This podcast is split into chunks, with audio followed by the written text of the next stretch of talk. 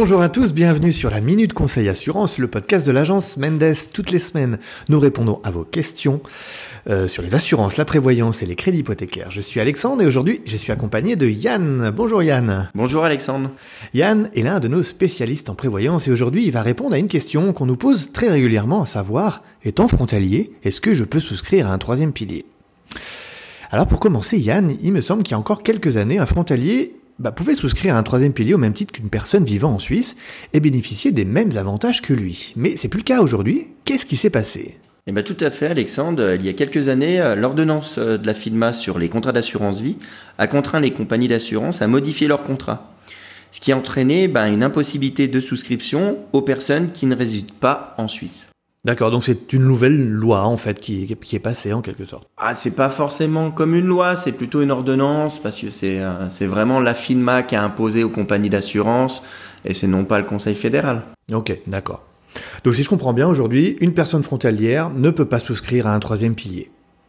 Alors, il est toujours possible hein, de, pour un frontalier de souscrire à un troisième pilier, mais son choix aujourd'hui est beaucoup plus restreint.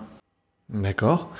Euh, Ok, je, pense notamment au, statut de quasi-résident. Ça, c'est quelque chose sur lequel il peut, il peut souscrire à un troisième pilier s'il a ce statut-là. C'est bah, un statut très spécifique, hein, on est bien d'accord. Le statut de quasi-résident, c'est pas un statut qui te permet aujourd'hui de dire, bah, je souscris un troisième pilier. Tu es frontalier, tu peux souscrire un troisième pilier. Après, le statut de quasi-résident, c'est plutôt le côté euh, déduction fiscale.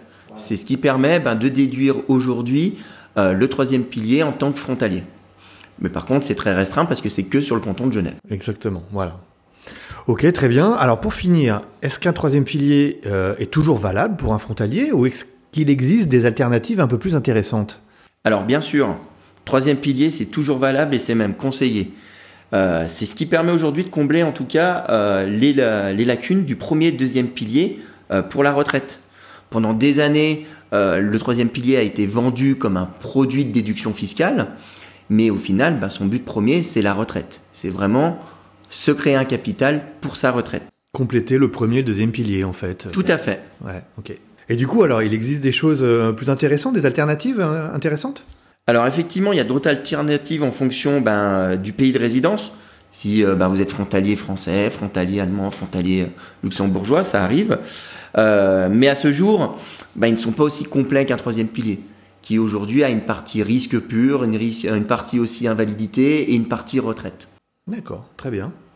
Eh ben, merci Yann. J'espère que tes réponses auront éclairé nos auditeurs et qu'ils sauront vers quoi se tourner maintenant euh, en termes de prévoyance. Euh, un grand merci pour tes réponses. Merci Alexandre. Je vous rappelle que vous pouvez vous abonner à nos podcasts sur Spotify, Apple Podcasts, Google Podcasts ou même Deezer pour ne louper aucun épisode. On vous souhaite une très bonne fin de journée et on vous donne rendez-vous la semaine prochaine. À bientôt.